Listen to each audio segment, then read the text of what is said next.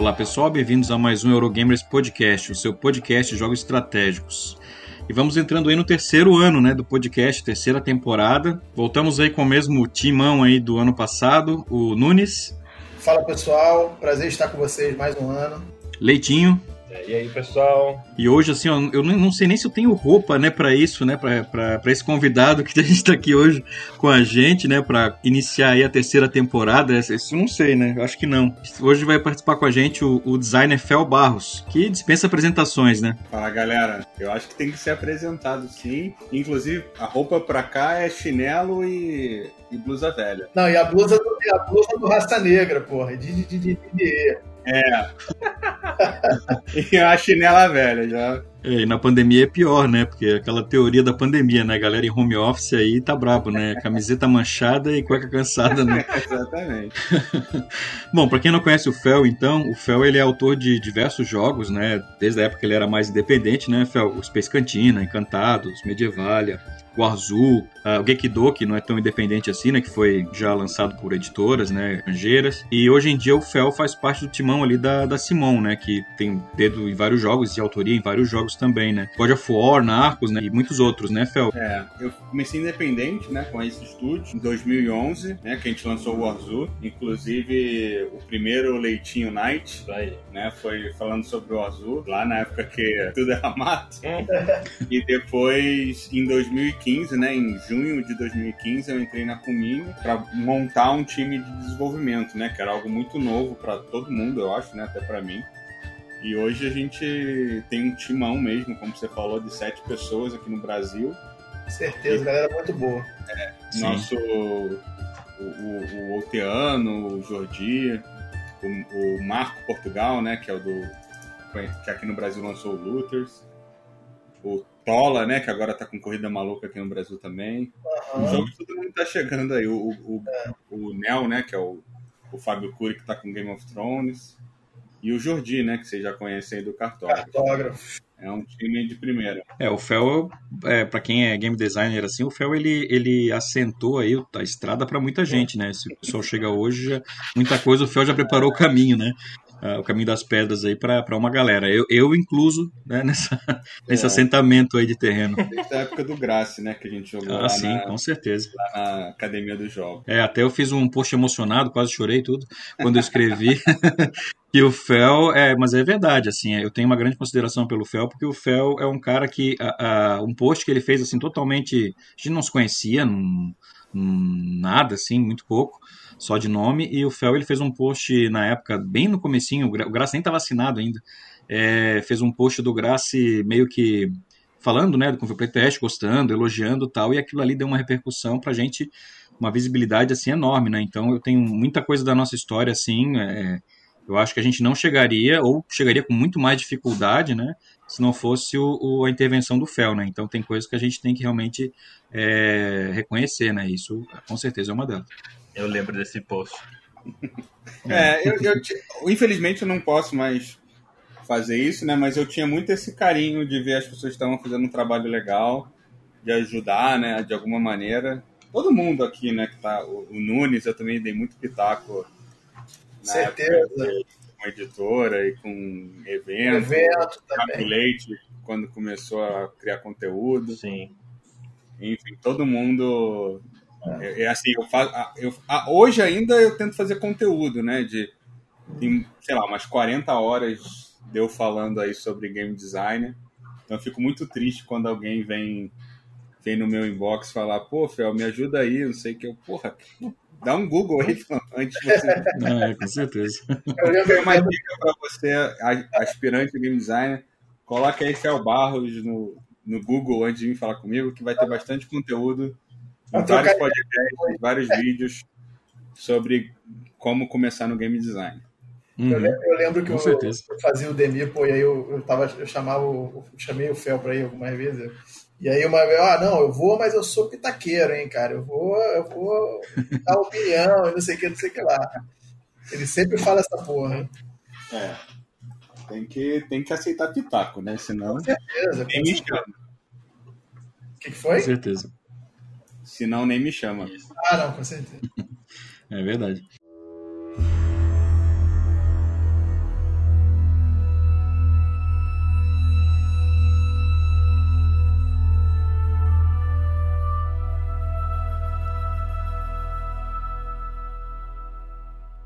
A gente chamou o Fel aqui também hoje, né, para falar de um assunto, como o Fel tem esse repertório aí gigante também de tudo quanto é tipo de jogo, a gente chamou, fez um tema meio diferente hoje, né, que foi a gente vai falar de bons jogos, né, mas de autor, bons jogos desconhecidos, né, de autores famosos. Uh, agora, qual o conceito de desconhecido é bem subjetivo, né? Porque de repente o que é desconhecido para mim pode não ser desconhecido para você, né? Que está escutando. Mas a gente tentou pensar assim, ó, jogos que a galera do Brasil não conhece muito, ou jogo que não aparece. Que não é muito falado, né? É, que não é muito falado, ou um jogo que passou meio desapercebido, mas é um jogo legal, assim. Então a gente acabou desenterrando algumas, alguns, algumas coisinhas, algumas pérolas aí, né? E de repente, né, se, se vê pintar por aí um jogo desse num preço legal, a galera já pode catar, né? Que, que não vai se arrepender. Bom, vou começar aqui pelo Fel, pelo convidado, né?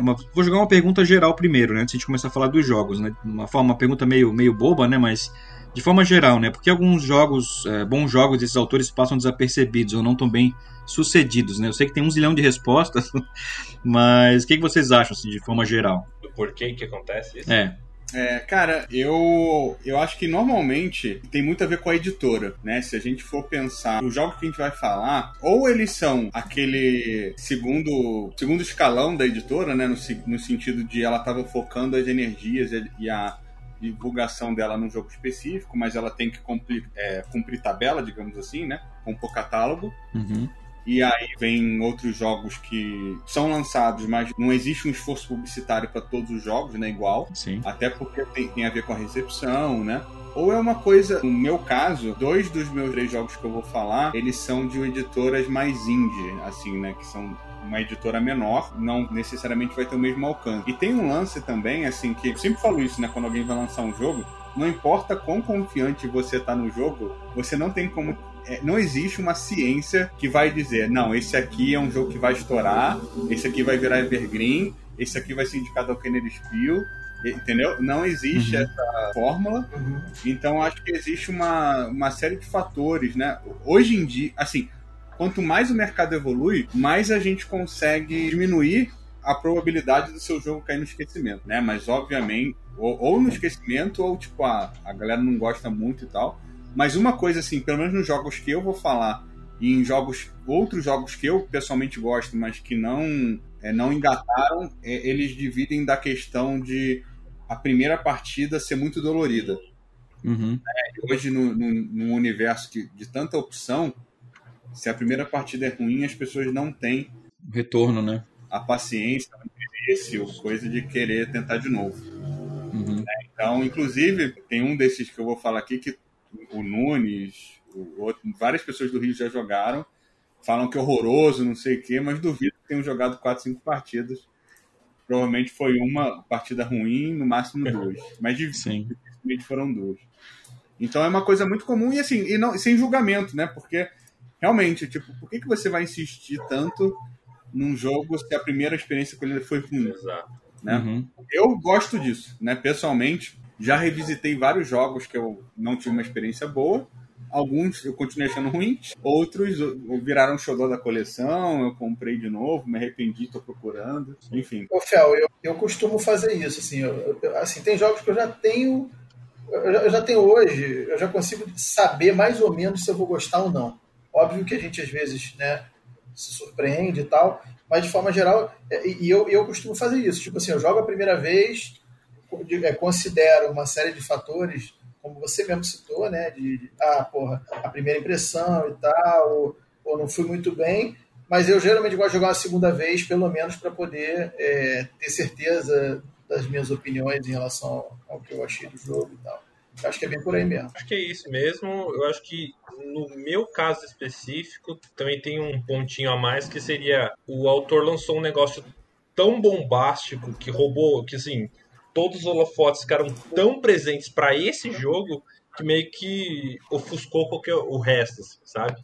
É, então uhum. acho que o, o, o problema do, do, dele foi o outro jogo, o outro jogo que foi muito melhor, em, né, em, performou melhor, né? Ganhou prêmio ou né, posição do BB, BGG e tal.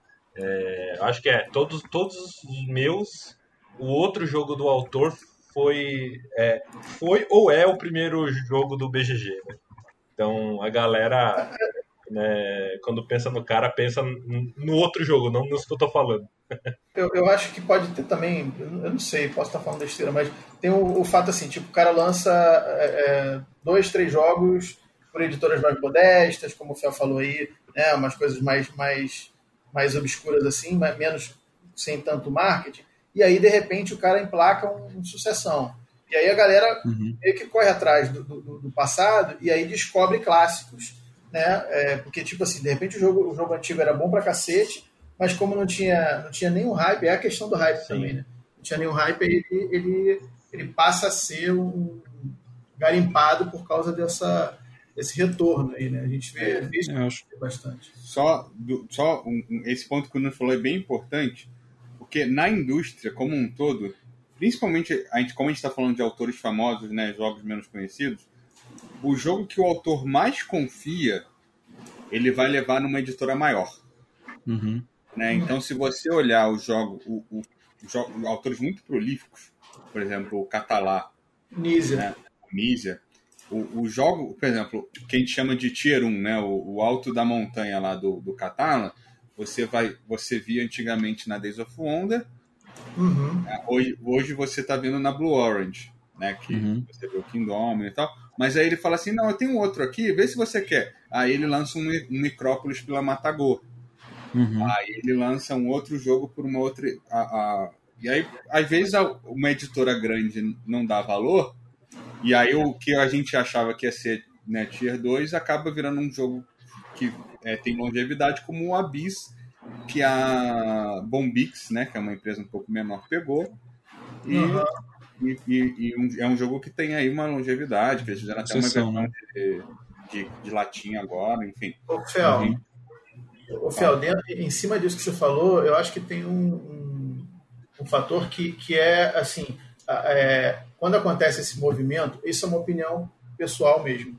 Quando acontece esse movimento, eu acho que a editora menor ela tende a, a é, é, dedicar um esforço maior para ter um produto mais, mais, vamos dizer, cara, pô, eu sou uma editora menor, assim, caraca, eu vou fazer um jogo do Catalá, então, porra, vamos fazer, vamos mover nossos esforços para fazer um puta jogo, mesmo sendo uma editora modesta, né, tendo... Eu, eu acho que pode acontecer esse sentimento, e aí, por conta desse, dessa dedicação, gerar produtos tão bons quanto uma, uma, uma é, Major faz, mas, mas com, né, enfim, é, com menos é, âmbito, menos alcance talvez, mas com a mesma qualidade, né? Não sei se, se você... Uhum. É, não, é isso mesmo. É, é, é, a questão da cadeia alimentar, né?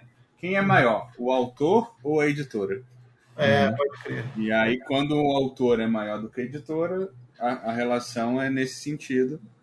É, só que, e aí tem essa coisa de, tipo, a editora vai botar mais esforço, e aí, às vezes, é o caso da, edi da editora ter esse esse carinho, essa preocupação e a, e a expertise mesmo, né? Porque a gente tem muita pega muita muita pinimba, muito ranço com a editora nacional, mas é um problema mundial, né? A gente ainda tem pouco pouco poucos desenvolvedores, poucos produtores topo da cadeia alimentar, né?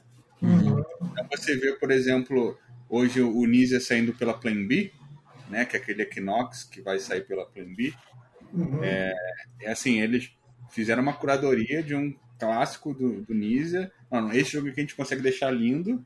Uhum. E aí o, o Nizia agora tá indo para né, topo da cadeia ali com o Equinox. Foi uma coisa que me deixou muito feliz, inclusive. É. Mas existe muito isso de que a gente estava falando, né? De, da, das editoras, do, do, tanto do, dos autores deixarem seus jogos de segundo escalão para outras pessoas, quantas vezes esse jogo de segundo escalão virar um, um cult hit, né? Virar um hit no BGG, a galera gosta muito, mas ele não é um jogo que vendeu pra caramba, ou inversamente proporcional. Né? Então, eu tenho uma, uma coisa engraçada com o Narcos, que é um, jogo, um dos meus jogos que menos vendeu, né? não foi para tantos países e tal, mas tem alguma coisa com a Polônia vendeu que os poloneses adoram o jogo, já fizeram duas ou três tiragens, os caras fizeram um torneio numa Portal Com, com hum. uma porrada de gente jogando. Engraçado. Eles só jogam para dois e os caras ficam me mandando mensagem direto no BGG agradecendo. E assim, e fora da, da, da Polônia você não vê falar muito, né? Até a questão do tema, né? Do cubo de cocaína e tal. É uma coisa meio controversa. Uhum. Ele não saiu aqui no Brasil, não, né, Fel? Não. Eu imagino que, que a questão da licença também não seja muito simples. Uhum. Todo jogo de licença sempre vai ter um. Entrave, né? Alguma coisa. Assim, tanto que quando, sempre que eu saio um jogo de tipo. Saiu o Corrida Maluca, né? Saiu o God of War. E a galera fica perguntando: ah, vai sair o, o Looney Tunes? Vai sair o God of War? Cara, eu não sei como é que é a licença, porque não sou eu que negocio. Então não posso cravar para você que vai sair aqui no Brasil. Posso cravar que a Galápagos tem interesse, né? Porque Claro que vende pra cacete. Uma coisa, uma coisa do tamanho do Corrida Maluca ou do Looney Tunes, eu acho que seria doido deles não interessarem, né? Mas, mas é uma coisa assim que acontece, né? Tipo, é, às vezes é um jogo que você, pô, você tem sempre, né? Pessoalmente eu tenho orgulho das coisas que eu publico e tal, até porque senão eu não publicaria, não botaria meu nome. Mas aí essa questão de às vezes você não tem tanta confiança no produto e aí alguma comunidade, algum país, algum lugar o jogo né, bomba, é, é engraçado, né? É uhum. diferente. Então, acontece, uhum. aí vem esse reprint, né? Vem, vem a coisa do jogo voltar, é, ou uma editora menor que, que, que, que explode, né? Tipo a do Terraforming Mars ou do Spirit Island. Sim. Então, são, são casos aí que... Casos é, isolados, assim. Não é comum, é, né? Mas. É que não se explica muito, né? A gente acaba ficando sem entender muito qual foi a razão. Ah, lógico, é. né? São vários fatores, mas geralmente eles vão mudando, né? É, esse lance que vocês falaram, de repente, acho que o Nunes que comentou, de uma empresa pegar um jogo, é, segunda linha de um determinado autor e lançar e tal, é, muitas vezes também aquele jogo acaba não. Alguns vocês falaram os casos que dão certo, né? Mas tem casos que realmente o jogo fica apagadinho também porque às vezes aquela empresa pequena não tem aquela capilaridade de uma empresa maior, né? Uhum. Então o cara falha na divulgação, às vezes falha no, na distribuição, né? Sim. Então o jogo fica muito restrito, né? Ou, ou no preço mesmo, né? Se você pensar o Underwater Cities, ele foi um jogo que ele, ele é do, do Vladimir Suk, né? Que é um, um uhum. autor grande uhum. que já tinha trabalhado com a CGE, a, a, Pulsar, a, né? a Frosted Games era uma editora menor. É, então, assim, o jogo era mais caro e o uhum. jogo e, e, eles revendiam o jogo para outros lugares mais caro também. Então você vê, ele é um jogo que chegou aqui no Brasil quase 500 reais, se eu não me engano. Sim. É, eu não lembro mais não. E, mas assim, pela capilaridade, pelo, né, pela capacidade de, de fazer uma produção em massa da, da Frosted, né, de, uhum. da Delicious, desculpa, da Delicious Games. Então, às vezes é isso também, né? Tipo, um jogo bom, com coisa legal, às vezes ele não tem tanta grana para botar em arte, ele não consegue fazer uma tiragem de 50, 60 mil para baratear o preço para todo mundo, então o jogo Sim, fica caro. Tem muito fator. Cara, é restrito, né? Muita coisa. É uma. Você falou que é uma pergunta que parecia simples, mas na verdade. É, é, é complexa pra caramba. Tem assunto pra caramba pra falar é. sobre É. Sim. Bom, então agora que a gente já divagou bastante, eu acho que deu para dar uma ideia, né, pelo menos o que, que pode acontecer ou não, né, de um jogo passar fora do radar, né. Mas vamos começar então da, da lista, né, para a galera conhecer alguns jogos diferentões aí. Vou começar pelo convidado, o Fel. Então, eu vou começar com um que, eu, que é o que eu, que eu falei que, que deu treta, então vamos começar logo na treta, uhum. que é o Cetro de Zavandor. Opa. É um jogo que eu já eu, eu, eu já, ele está no meu top 10 de todos os tempos. É, ele foi reimplementado. Ele, na verdade, ele é uma reimplementação de um jogo antigo chamado Outpost. É, o Outpost é um jogo de, da década de 80, ou década de, comecinho da década de 90. É mesmo, cara? É, um, é, se eu não me engano, é de 91, 92, não lembro exatamente. É, e o Zavandor é de 2004. Né? E, e, e se, você, se você pegar ali o, é, a época, né? Essa época entre 99 e 2007, saiu muito euro incrível, né? Uhum. Tipo, tem Porto Rico, tem Tikal, tem Carlos, enfim, tem bastante jogo. E ele, para quem não, não, ele é um dos primeiros jogos da Lookout, né? Que depois, uhum. depois lançou o, o Agrícola né? Mas é, até o logo da, da Lookout, se você, quem tem o jogo, né? O logo da Lookout era diferente. Eu tinha alemão, aí eu, eu vendi porque tá difícil. Achar o manual em inglês desse jogo é quase é. impossível. Foi difícil. Pô, eu podia ter pedido que eu tirasse mais fotinhos pra você. É, eu te ensinado. Né? É. Aí depois a Zinem pegou para fazer nos Estados Unidos. Só que a Z-Man, na época, ela, ela era meio que uma distribuidora. Né? Até ela pegar o, o Pandemic e deslanchar, né, que isso foi em 2007, ela não tinha uma capilaridade muito grande. Uhum. Então, e a Lookout também, né? Até fazer o Agrícola, que também foi nessa época de 2007, 2008, é, não tinha essa, essa força que ela tem hoje. Inclusive, acho que até foi vendida para Asmodee já, né? Por causa do, dos jogos que ela fez. O Fel, uhum. Fel, deixa eu só te interromper um minutinho, que a gente falou do jogo, mas não falou do quem é o autor famoso que fez esse jogo. Ah, né? é, desculpa. Que o autor famoso é o Jens Drogenmuller, que é o autor do Terra Mística, né? É um dos autores. O, o Terra Mística tem dois autores, né? O, o Ostertag e o Drogmuller. E esse é, é, engraçado porque o Zavandor é o, o debut do Drogmuller, né? Uhum. É, é, o primeiro jogo que ele fez. Uhum. Normalmente, esses, essa galera, ela começa meio devagar, né? Se você olhar, for olhar a ludografia de autor, eles normalmente têm uns jogos meia bomba.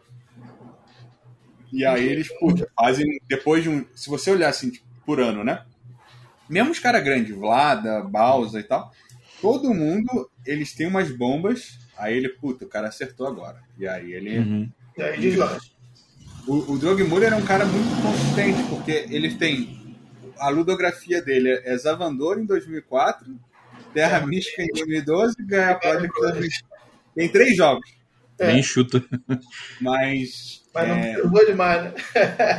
e é engraçado porque é, ele, ele, ele, e ele começou, tipo, pedindo. Ele, no manual, inclusive, agradece, né? O James. Esqueci o sobrenome. James Lavat, alguma coisa assim, que era o, o autor do Outpost, né? Do jogo original, em que ele se inspirou. Ele uhum. agradece, ó, obrigado, James, pela, por ter autorizado a, a usar algumas das mecânicas do jogo no Zavandor e tal. É, e, e, e, depois do Zavandor ter feito algum sucesso e virado um cult following, o Outpost foi relançado. E eu não lembro qual editora. Mas o Zavandor, ele tem uma coisa que ele mistura algumas coisas que eu gosto, né? Primeiro que ele, ele é um engine building assimétrico nível, nível não nível terra mística, né? Porque nível terra mística é difícil, mas é mais simples, já, né? A simetria dele é, é mais simples. A simetria né? dele é que todo mundo tem é, a gente tem, se eu não me engano, cinco trilhas de tecnologia e cada um dos personagens começa em uma trilha diferente. Isso. Seis, né? Porque são seis personagens. São, são seis é, trilhas de tecnologia, cada personagem começa em uma diferente. Isso dá, dá uma rejogabilidade boa, porque entrar numa trilha é muito custoso, é muito difícil. Então, os, realmente os personagens jogam bem diferente. Além deles terem um setup inicial também. E aí ele, ele é meio engine building no sentido de aquela coisa de euro que ele você começa gerando, sei lá, 3, 4 de grana por turno e você termina o jogo fazendo 40, 50, 60. Uhum. Sim. É, ele, não neve, um, assim. ele, não tem um, um, número turno, número fixo de turnos, né? Ele termina. Eu não lembro o critério de. Quando, quando chega em 5. Tem uma, tem uma sentinela lá que é como se fosse uma pontuação de final de jogo. Né? É sentinelas. É isso. Então você tem cinco dessas, pegou, acaba o jogo. É... Mas assim, eu, eu, não gosto muito de falar de mecânica especificamente, eu gosto mais de falar da ideia, né? A ideia dele é ele ser um jogo que tem um leilão forte, né? De, é, que permeia bem o jogo. Um engine building, que é legal. Eles pode, não sei o que lá, pode. É, é, é então, tem uma parada, tem um negócio que a galera não gosta, e eu tô de acordo, é que ele tenta entuchar um, um, um jogo econômico um tema super fantasia medieval, entendeu? É, uhum. E isso é meio esquisito mesmo. Mas assim, é, eu conheci o jogo porque aqui no Rio de Janeiro a gente tem o Vitor Zavandor, hum, que o apelido dele era, era por. Por acaso. É, era, foi, durante muitos anos foi o top 1 dele, até o High Frontier assumir a liderança do ranking do Vitor. Que eu não sei se ainda é o primeiro, mas na época era. Foi quem tirou o Zavandor a primeira vez mas o apelido ficou. E assim, caraca, uma, o, o, apelido do cara é Vitor Zavandor, deve ser um jogo muito especial para ele. É. E, aí, e ele que me ensinou, né, logicamente. Então. Gente finíssima, por sinal. Gente finíssima, um grande amigo meu. Infelizmente a gente perdeu contato nesses últimos anos, mas é um cara assim que eu comecei a jogar em 2007. O Vitor era uma das figuras ali proeminentes. E, e assim, é um jogo é engraçado, né? Porque o Terra Mística é, né, tipo, dos euros mais pesados, com certeza um dos mais conhecidos de todos os tempos. Uhum. E, um dos, e tem esse jogo que a galera nunca ouviu falar, que, que conhece. Uhum. Muito pouco conhecido. E, é uma, e assim, eu tenho esse sonho eterno de que ele vai ter um. Ou vão mudar a mecânica, ou vão fazer uma produção mais legal. Mas eu quero, queria muito que o Zavandor voltasse pro, pro mercado. É, então, o, o Felm chegou a comentar isso comigo, né? Falou, pô, cara, vê, vê de trazer, né? E tal. É. E lá em, em em 2019 eu fui, eu fui atrás. Ele, ele, o direito dele tá numa editora coreana que eu sempre já comentei alguns programas aqui, que, que é a Dice Tree, né? Que, faz, que fez aquelas versões é. deluxe do. Edições pimpadonas, né? Do, do Arte Moderna e outros jogos. E, só uhum. que assim, esse jogo, eu não sei porque até hoje ele não saiu, né? Essa edição nova. Só que eu cheguei lá no stand e fui conversar e tinha um chinês que falava inglês muito mal, tinha uma outra chinesa que falava um pouco melhor que ele, e ele, ele simplesmente falou que eles estavam começando a fazer o jogo e ele me mostrou as imagens num tablet, assim, ele ficava com o tablet assim, ó, vá, vá, vá, passando as imagens, ó, isso aqui é o, é o, tabuleiro, isso aqui não sei o que lá, isso aqui não sei o que lá. E, e eles mudaram completamente o, o, visual, viu, Fel? Não sei se eu comentei. Legal. É, ficou um tabuleiro meio, meio assim, é, meio raiado, assim. As trilhas agora vêm de fora para dentro, como se fosse um álbum, sabe? Uhum. E, uhum. e, as trilhas vêm de, vêm de fora para dentro do tabuleiro, assim. É, enfim, tava maneiro, mas não sei, não sei se eles vão dar continuidade a isso. Sei lá. Vamos torcer. Vamos torcer. Agora eu vou passar a palavra, deixar guardadinhos do Fel aqui para depois, né? É, para render o assunto. eu vou chamar agora o Leite para falar de um jogo dele aqui. Eu vou, eu vou escolher, eu acho que o que tem a menor diferença entre desconhecido e conhecido, eu acho. Porque é um jogo que ganhou o Spiel de Jahres, então, assim, né? Como que é um jogo assim é desconhecido? Mas é desconhecido aqui no Brasil, né? Que é o Turns and Taxes, que é do, dos, do uhum. Né?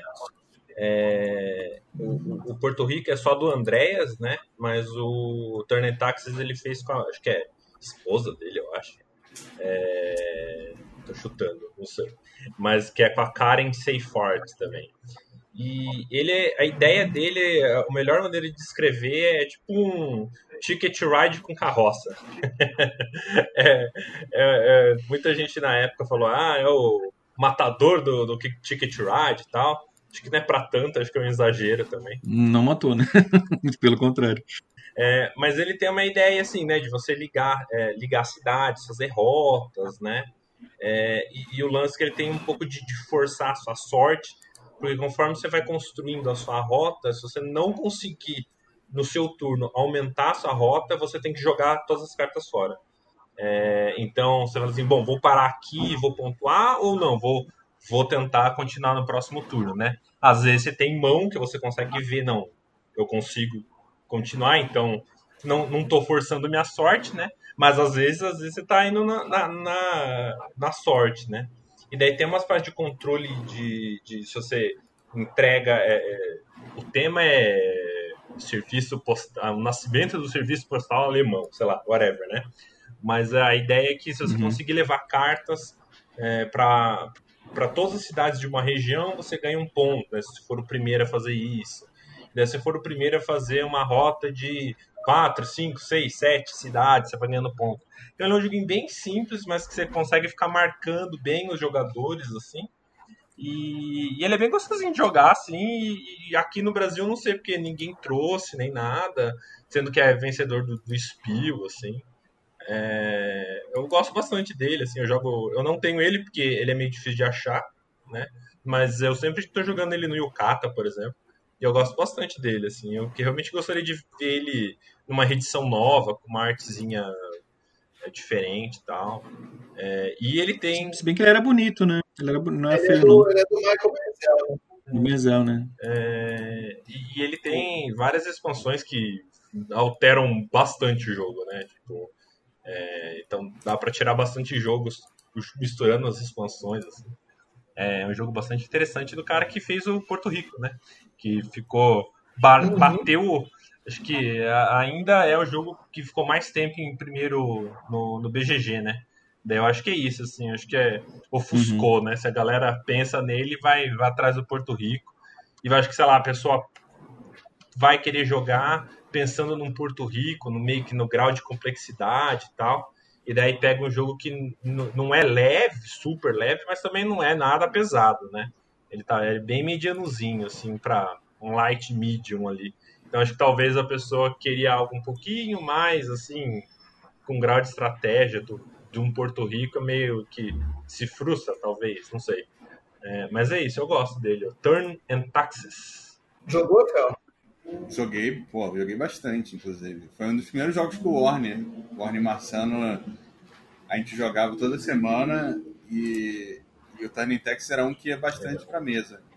Eu acho que ele, essa coisa da sorte é, é realmente um, um ponto. Mas assim, eu não, eu não. Me parece, sinceramente, que foi mais uma coisa da editora do que do jogo em si. O jogo é Sim. é sensacional.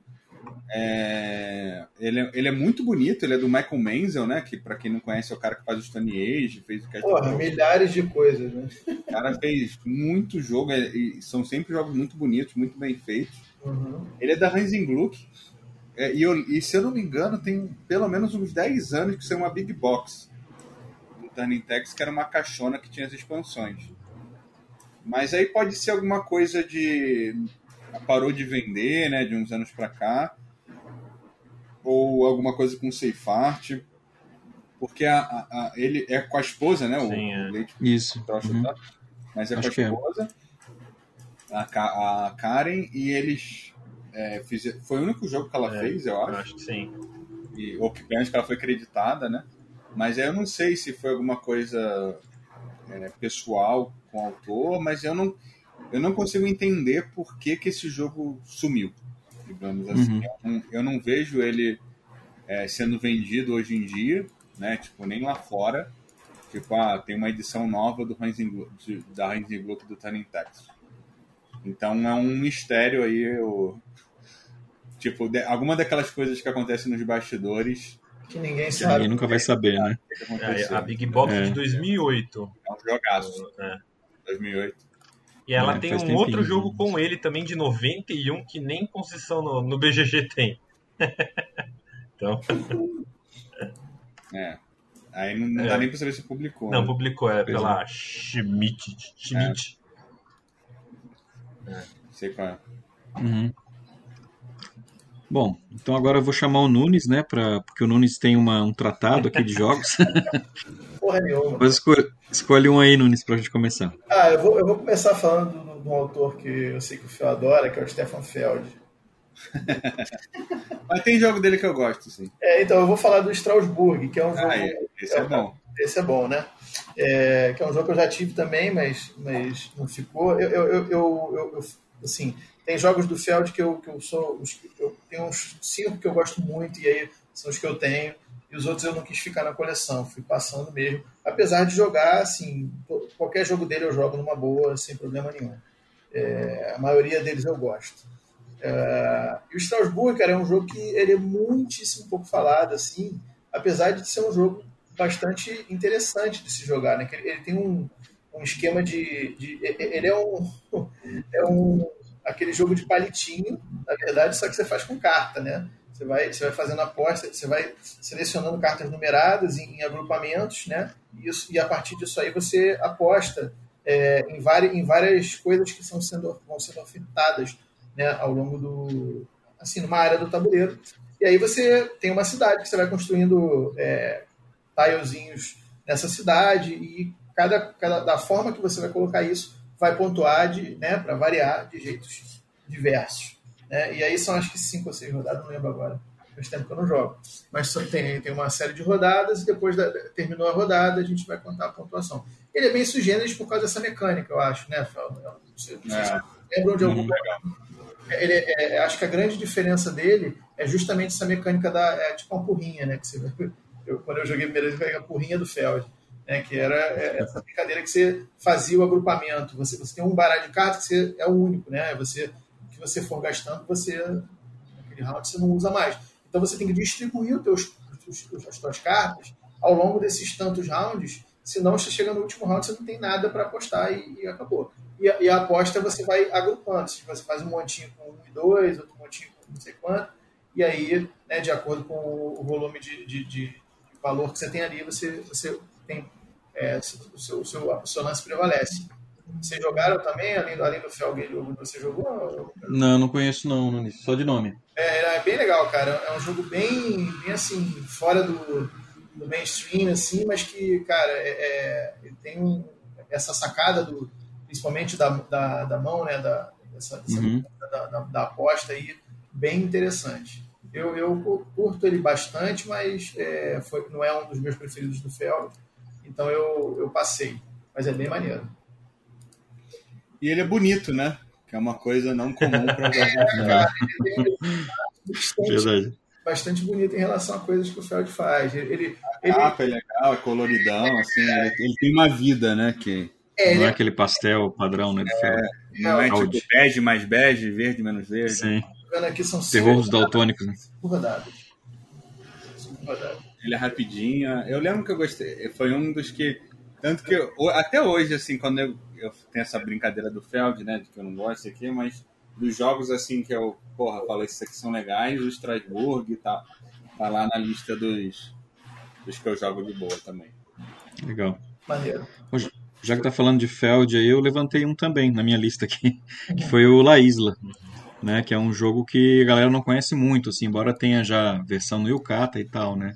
O La Isla é engraçado que ele é um jogo que ele não é tão leve para ser bem família, mas ele também não é, não chega a ser pesado. Ele, é, ele fica na fronteira entre o leve e o, o família e o médio ali, né? Digamos assim. Eu acho que ele causa essa impressão, mas é porque ele tem uma caixinha pequena, então. Pode ser, é. é. não sei o que, é, uhum. tal. E aí? O, o La Isla, eu, eu, é engraçado, eu tinha uma La Isla, uma época eu tava ferrado de grana, eu vendi.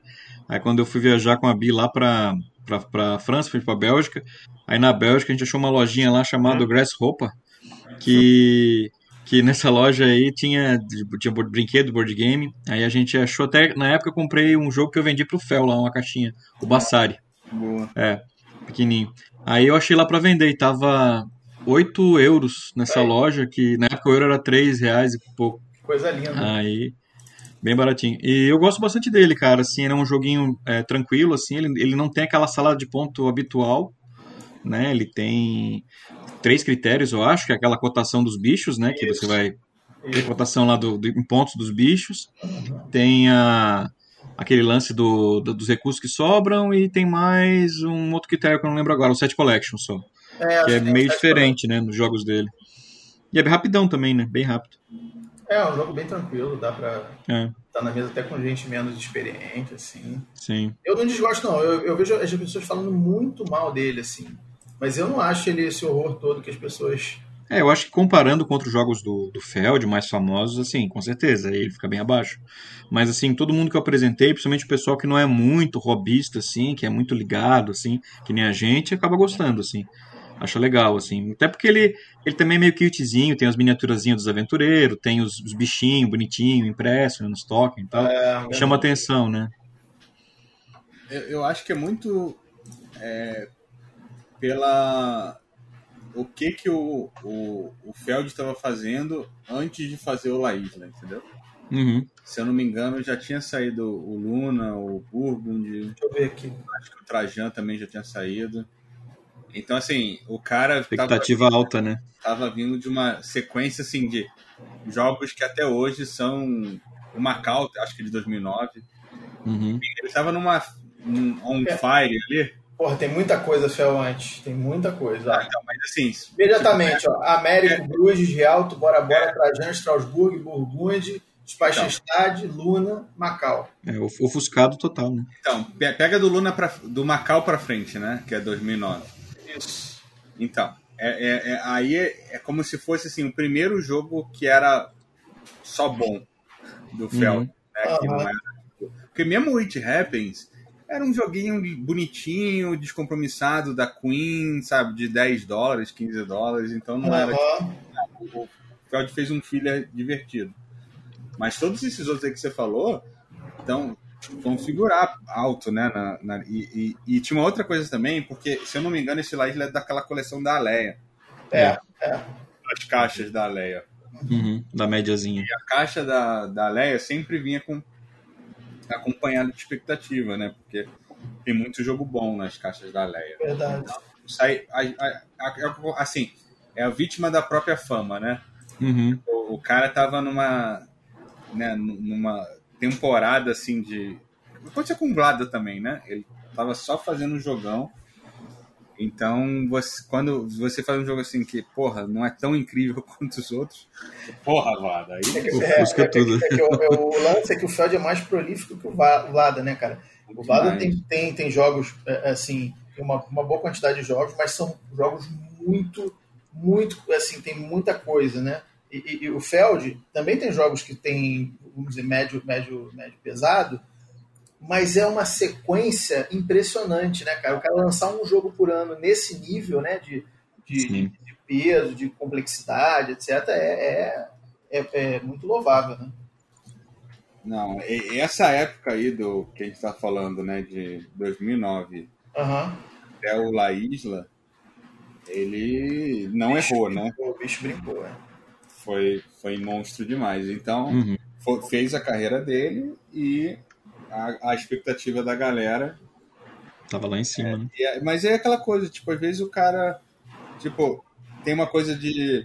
A editora, ele quer cumprir uma cota, ele quer lançar um jogo em Essen, ele não uhum. quer passar em branco naquele ano, uhum. né? Aí ele, porra, vou melhor lançar o, o lá, tipo, um jogo pequeno, um jogo grande, do que não lançar, tipo, se eu não me engano, ele lançava dois ou três por ano. Tô vendo aqui, ó, 2000, 2009 tem Arena, Pillars of the Earth e Macau. Em 2010, um bizarro aqui que eu não sei, Spiel Beat Lucas. É o de futebol, de futebol. futebol. aquele horrível lá. Luna e o Speicherstadt. É, e, e It Happens. Todos esses 2010, 2010 2011, Castles of Burgund, Strasbourg e Trajan. 2013, Bora Bora, Rialto Bruges e Américo. 2014, La Isla, Aquasfir. Vai se fuder, né? É, é, o cara lança dois, três por ano.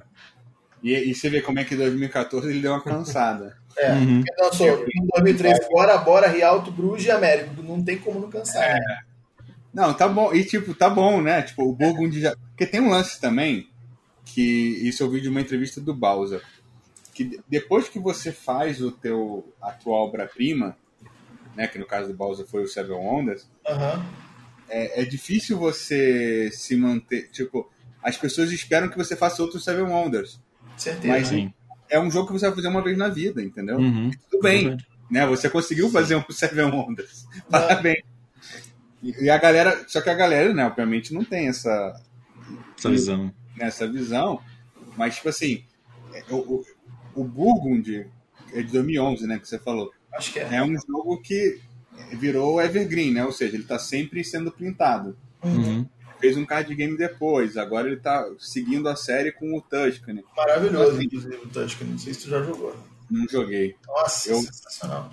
Então, assim, é... ele, tem, ele tá. Ele meio que. Tanto que você, se eu não me engano, depois que ele faz o Aquasphere, ele fica sem fazer nada. É, eu não é. tenho certeza absoluta, mas eu acho. É, eu ele, acho... Ficou, ele, ficou um hiato, ele teve um hiato em 2015. Ele não fez jogo, jogo é, nenhum no ano. Em 2014 ele fez La Isla e Aquasphere. 2015 não lançou nada. Aí veio o Burgund Card Game em 2016 e o Vic, que é uma reimplementação dos Pachetad, é. uhum. e o Oracle of Delphi. Entendeu? Então, assim, ele tem essa. Ou ele cansou, burnout, enfim. Ou, tipo, já tô com muito dinheiro, vou dar uma segurada, vou curtir minha é, família, né? Então, assim, tem muita coisa que as pessoas não, não veem, né, por trás de, um, uhum. de uma isla ou de um Strasbourg. Mas o Feld é uma máquina, assim, é impressionante é. a, a, consistência dele. Bom, Fel, então, voltando agora, deixando de falar de Feld, falando de Fel agora. é para o próximo, próximo jogo da tua lista. Então, eu vou eu vou falar agora do, de um que eu estava até conversando com o Nunes, ele falou que ele interessou. E, e o jogo realmente, eu fui para fazer essa lista que eu fui dar uma olhada, anunciaram um reprint dele. Então, quem sabe daqui a pouco ele vai ser famoso de novo, ou pelo menos vai ter mais visibilidade do que ele tem hoje. Que é o Kikopolis. Que é um. É um jogo bizarro sobre. o tema, cara, assim, é alguma coisa sobre ginkgo biloba. Nossa senhora. Você faz uma cidade em cima de uma ginkgo biloba. Um negócio muito louco. Doideira, cara. É, mas assim, temas bizarros à parte, é, eu, eu conheci esse jogo é, porque eu tenho uma, uma amiga no, nos Estados Unidos, né, que é, que é a Jess, que ela, é, ela tem um. Ela, ela tinha um, um, grupo de é Board Game Girl no Instagram e, e ela participa do Heavy Cardboard também. E, e ela era o top 1. Né? A gente conheceu 2017 é, numa, numa convenção lá fora e eu, e eu sempre pergunto, né, quando, quando eu conheço alguém assim que é de que é, tem canal, é robista, eu falo, pô, mas qual é o seu top 1? Ela, Ginkópolis. Eu, caramba, hum. nunca nem ouvi falar. e aí ela falou, é do Javier Georges, que é, o, que é o, um dos autores do Troyer. Troyer, do uhum. Black Angel, né? Mais, mais recente aí pra galera que. Se eu não me engano, ele fez o Carson City também. Fez, eu tô aqui, eu, com, eu, tô, eu tô abrindo aqui pra. pra só pra é, gente dar a informação. O Black Angel é a representação do Troyer. Né? O Black Angel é. não é reimplementação, é, ele é inspirado, eu acho. É, ah, tá. é, é diferente o suficiente. Ah, porra, ele, é, ele, tá, ele tá lançando o Carnegie agora, né? É, esse que tá hypado, né? Que a, Isso. Que a, a Ozaki vai trazer. vai trazer. É, e, mas assim, ele era um cara. Eu já eu conheci ele de um jogo chamado Royal Palace, que ele acho que foi o primeiro jogo dele. É, tem que era um, um eurozinho ok, mas o Troyer foi onde ele explodiu, né? Mas ele fez. Uhum. E o Ginkópolis veio um pouco depois. Uhum. E, e assim, a, a foi, ele era da Peel Games, né, que é a mesma editora do Troyer, mas ele foi muito próximo, eu acho, né? Eu acho que o Troyer era 2009, 2010 e o Ginkópolis é de 2012. Então, assim, a galera ainda tava lá no. Porra, Troyer, Troyer. E também, a mesma coisa de anos que saíram muitos, muitos euros uhum. e ele teve um problema de distribuição muito grave porque ele foi uma tiragem muito pequena. Mas assim, o Trick Track, né, que é aquele que é o BGG francês, ele é finalista. Ele ele é finalista do, do, do IGA lá, né, o International Game Awards. Enfim, ele ele foi um jogo que teve uma é, reconhecimento internacional. E aí eu tive a oportunidade de jogar, né, em, na, numa convenção lá, lá na gringa. E eu fiquei apaixonado, porque ele é muito diferente, assim, ele é um... Ele tem um draft, é, que é bem basicão, assim, né, de você passar carta. Tem aquele negócio de carta multiuso, né, que você pode usar... ah, bem legal isso. Que eu adoro. Também e ele é, um, ele é um... E a essência dele, né, o tabuleiro, o Ginkgo biloba lá que você constrói em cima, é um, é um tile placement mais agressivo, porque é, você é um tile placement com controle de área, né? Quando você coloca o tile, você coloca as suas peças para fazer, para montar o seu controle de área e, e, pontuar no final do jogo. Só que o amiguinho pode construir um tile em cima e detonar o que você estava fazendo. É, ele é, tem uma coisa também dele ser muito melhor em 3 do que em 4. É, ele coloca na caixa que vai até 5, mas a minha uhum. experiência com 5 foi horrenda, né? Tipo, muito caótica por essa coisa de construir o tile em cima do outro. Então eu recomendo a galera jogar em três, no máximo quatro pessoas, se todo mundo souber jogar.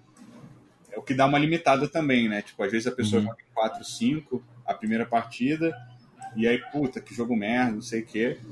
É... E perde um pouco da, da essência, né? Uhum. Inclusive, isso é uma expansão dele depois, que eu não tenho, mas eu espero que nessa, nesse reprint aí saia o, o conjunto. Da... Mas assim, não senti falta, sinceramente. O jogo tem muito. Jogos que são muito interativos, ele tem que, que eu chamo de replay orgânico, né? Uhum. O replay vem de como as pessoas jogam e como elas interagem entre si. E o Ginkópolis entrega muito isso.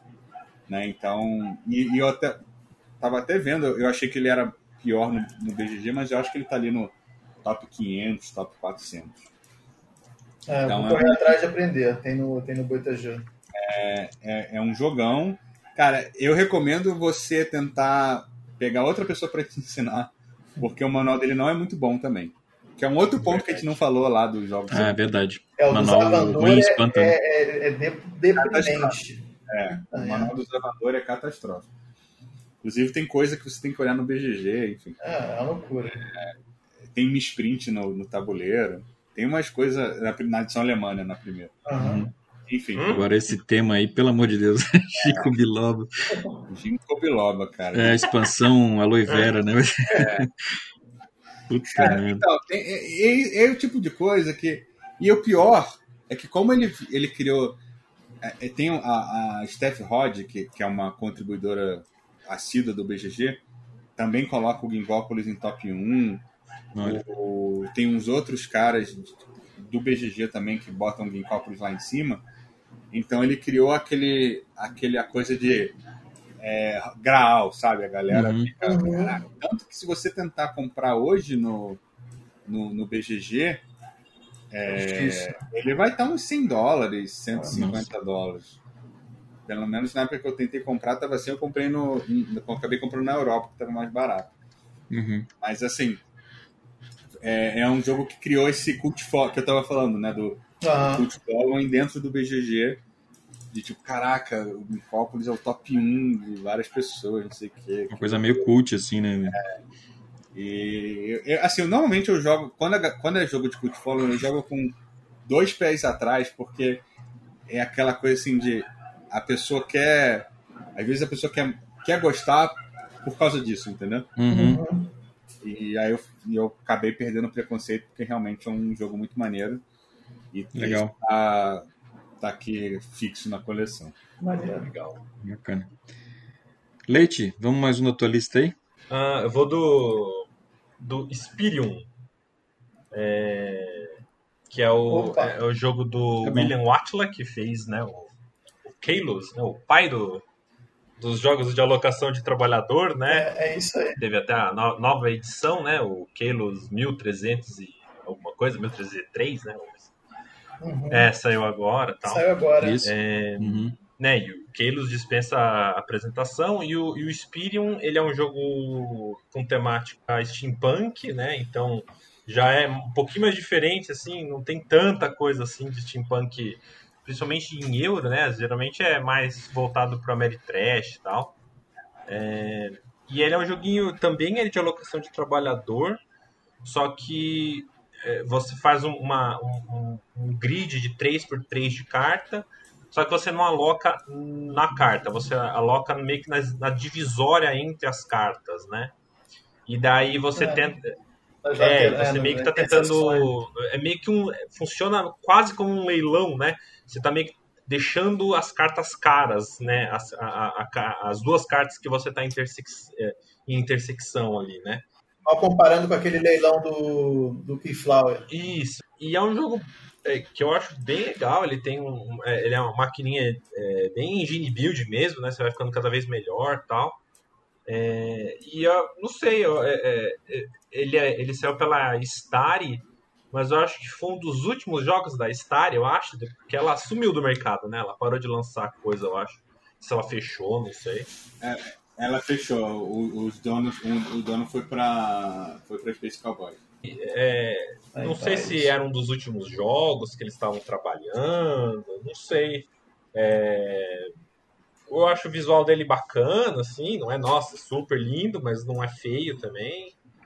É, não sei, não sei se ele é burocrático demais, que ele tem umas coisinhas de custo de carta nova, que você tem que ficar meio que calculando toda hora. Não é super complicado, mas é, mas é. ele é meio punitivozinho, assim. É, eu acho que é mais por isso, assim. Ele, ele é. tem uma curva de aprendizagem, assim, é, não muito suave, né? Então o cara tem que jogar algumas vezes para sentir o jogo, assim, né? Sim, eu lembro que eu comprei numa promoção na Miniature Market, acho. Ele veio baratão, na época eu não tinha muito jogo. É, eles, eles queimaram a preço de banana na época, eu lembro. É, e, e, e, como, e daí eu joguei várias vezes, né? Então acho que eu superei rápido essa curva de, de aprendizado, assim. Uhum. É, ele é bem legalzinho. Eu, tô, eu, eu, eu, eu lembro, assim, eu joguei, eu joguei muito tempo, mas eu lembro que até joguei ganhei por um ponto do, do cara que eu tava jogando. Caraca. Foi uma, uma partida mal apertada, assim. É. Isso aí tu lembra, né? Não, isso eu lembro, cara. Ainda mais que eu ganhei, que era um cara competitivo. Uma humilhação do amigo, lembra? só fazer um comentário do, do Spirium, é que ele. Eu, é, você vai ver que ele vai repetir muitas coisas que acontecem entre os jogos, né? Ele foi lançado, ele foi lançado muito perto do. Muito perto, né? Ele foi o jogo seguinte do. do Atia depois do Kylos. Ele estava ah. sem fazer jogo há mó tempão. Foi, ele, acho que talvez ele tenha feito Magna Carta ali no meio tempo, mas não tenho certeza. Uhum. É, que foi uma versão de carta do Kylos. Mas assim, o William Atchen está de volta, o Messias está entre nós novamente. E aí, a expectativa, né? Uhum. Vai lá em cima. Errou o esquema. E, e, e, nessa época a Space Cowboy já estava uhum. rolando também, né? Que 2014. 13. O jogo de 2014, né? 2013? 13. Então, nessa época é, já tinha. Tinha, tava, tinha sido Splenda. Então, provavelmente foi o último jogo mesmo da, da coisa. É, é Cyril Demaged, Demaed, não lembro como é que é o nome do cara. Foi, foi, fez tipo um super time francês lá na Space Cowboys, porque a Asmodee tinha sido vendida, né? Então o dono, os dois donos pegaram os dois ou três franceses assim, topo da cadeia para trabalhar com ele. Então já foi aquele meio jogo assim, fim de festa. Não sei se uhum. o Atia também é muito protetor do design. Depois de ver o 1303 eu vi que não, porque é bem é relativamente bem diferente do Kairos, né? Uhum. Tipo, um jogo clássico, a quantidade de mudança que teve é maior do que a gente é. espera. É verdade. E então assim, eu acho que ele sofreu muito. A produção também não era sensacional. Sim. Nunca foi, né? A história nunca teve uma produção incrível. É razoável. Né? E, e aquela, mas assim, eu, eu, eu, sei porque foi um jogo que eu comprei na pré-venda, assim, paguei caro pra caralho. o Carlos, Carlos na, na, época era tipo meu top 1, top 2, a gente jogava direto. Caraca, o, o, mestre está de volta. E aí, como todo mundo, né, a gente ficou decepcionado que não era o próximo Carlos. não era. Assim. É um jogo legal, mas está longe do, é... do Kylos. Esse foi ofuscado sem, né, sem sombra de dúvidas do porquê, né? É... Mas vale a pena, eu, eu gosto é. dele, acho não, é legal, é bacana. Dá pra jogar online também, né? Pra quem tiver curiosidade, acho que tem no, no BGA. É no BGA ou no Yucata? Acho que no BGA tem pra jogar. Não faço ideia, cara. É, eu, acho BGA. Que é BGA. eu acho que é no BGA, é. Mas é isso, Spillion do William Watla. Bom, Nunes, próximo da lista aí. Mas eu vou falar de um jogo que eu jogo muito no Yucata e que eu, que eu amo. Eu já tive ele, mas eu vendi porque ele, ele não é um jogo tão, eu acho, palatável assim. E, e enfim, apesar de eu amar jogar ele, que é o At the Gates uhum. of Loyang do UV. Né? O UV a gente não precisa falar nada, né? É...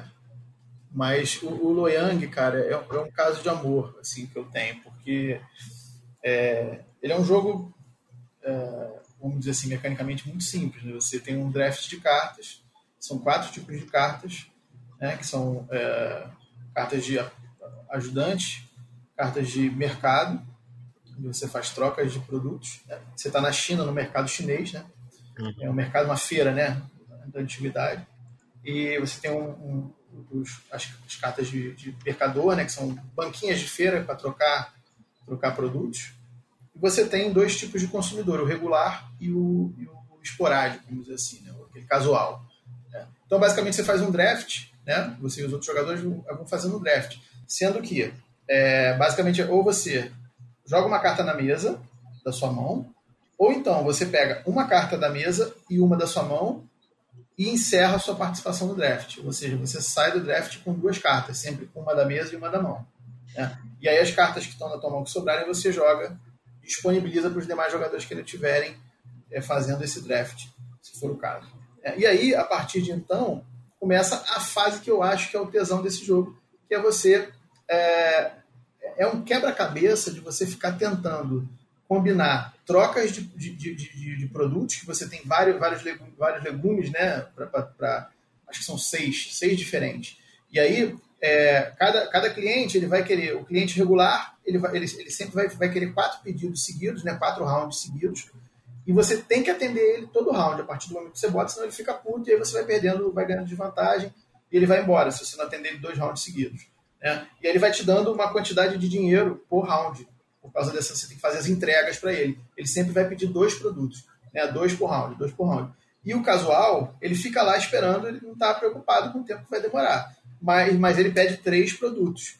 Né? E tem umas nuances dentro disso. Só que assim, a graça do jogo é você justamente tentar otimizar é, os ajudantes que você tem com os, os clientes que você pegou com o que você está produzindo, porque no início de cada round você planta, você adiciona uma horta a mais, são cartinhas de horta, e aí você vai adicionando e vai plantando produtos a mais. E no início de cada round você colhe um produto de cada, de cada lugar daquele. É, então você vai ampliando a sua horta, né, a sua produção, para poder trocar no mercado e atender os clientes. E, só que essa brincadeira é muito, é muito para mim, pelo menos, é muito prazerosa, porque é um quebra-cabeça realmente de você ficar, pô, agora eu vou trocar isso aqui, essa eu vou plantar, esse aqui eu vou comprar do mercado um, um produto, vou trocar, e aí para plantar para o próximo round, entendeu? Você fica nessa, nessa brincadeira. São nove rounds de jogo né, nesse, nesse processo, aí cada round tem um draft no início, e depois você faz a fase de, de, de trocas aí diversas, né? Esse jogo ele tem uma, a linda arte do Clemens Franz, né? É, é, seu é, um, é, um, é um campeão de capa feia também, né? É, bem feinho, tadinho. Mas é uma curiosidade, né? Que, é uma, uma, curiosidade, cara, que, assim, a, maioria da galera que tá mais nova no hobby conhece o Recoach, né? Que saiu pela Galápagos aqui. Acho que tem uhum. dois anos. E o Recoach, ele, ele chupa muito uhum. do formato do Loyang, né? Porque o Recoach também tem essas, essas hortas que você que a gente tem no, no, no Loyang, né? Assim. Você vai plantando as coisas. Só que a diferença entre eles principal é que no Loyang, é... ah, uma coisa que eu não falei, né? O Loyang tem uma trilha que ele chama trilha de prosperidade. Então, no final de cada round, quando você termina o round, você tem que pagar para subir nessa trilha. Então, você paga um de dinheiro para andar um ponto e a cada próximo que você tem que pagar, você tem que pagar o valor da trilha. Então, se você está na casa 6, você vai pagar um para andar para 7 e mais oito para andar para oito. E assim sucessivamente. Você pode andar quanto você quiser, contanto que você tenha dinheiro. Né? Uhum. Então, essa trilha tem no Recoach de forma diferente. Ele deu uma, uma suavizada nesse negócio, entendeu? É, da forma como você faz no Recoach, você tem que pagar produtos, não é dinheiro. Né? Mas os dois, nos dois casos, quem termina mais à frente da trilha ganha o jogo. Né? Enfim, tem muita similaridade. Só que o Recoach ele é uma alocação de trabalhadores também. Né? Ele tem, tem um tabuleiro lá que você vai botando as fichinhas. O, o Loyal não, você tem esse draft e você vai manipulando as cartas. Eu, eu sou apaixonado por esse jogo, cara. Acho muito bom. Não sei se o Fel discorda. Eu, eu gostei que o, o, o, o Nunes ele tá no Feld e no UV igualmente. Eu acho o Loyang sensacional.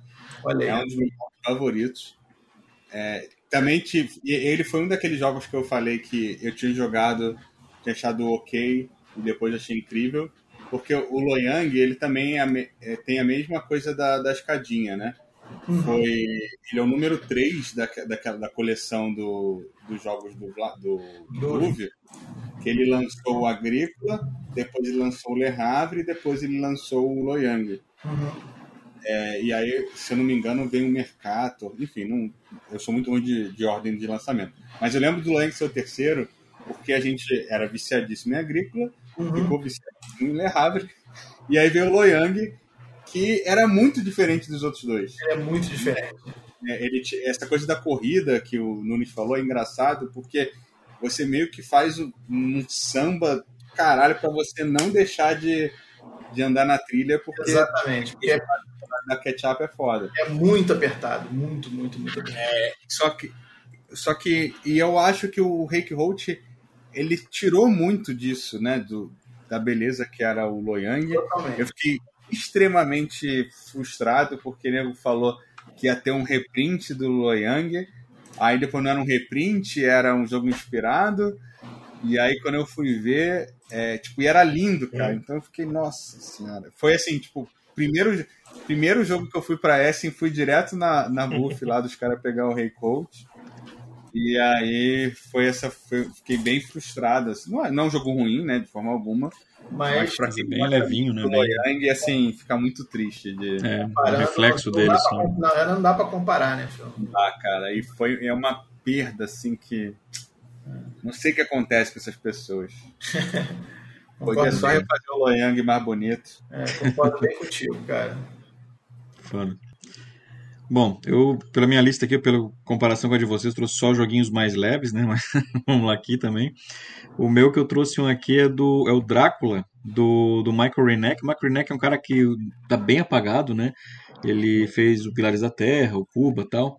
É, o Merlin, né? Que ele fez com o Feld, né? Mais recente. Mas ele tá bem apagadinho. Eu me lembro de um jogo dele que eu já tive, esse Drácula, cara. É um jogo de dois jogadores daquela série da Cosmos, né? Que um jogador é o Van Helsing e o outro é o Drácula, né? Então é, é um jogo de dedução que o objetivo do Van Helsing é achar os caixões lá para enfiar estaca lá nos vampiros e o objetivo do Drácula é achar cinco vítimas, né? Então ele tem um esquema de memória que você vai andando com os meeples e tal. Ele tem uma mistura meio maluca de, de jogo de memória com movimentação e tem gerenciamento de mão, né? Que ele é assimétrico, então cada jogador, se você jogar com o Drácula ou com o Van Helsing, tem poderes diferentes né, no, seu, no seu deck, né?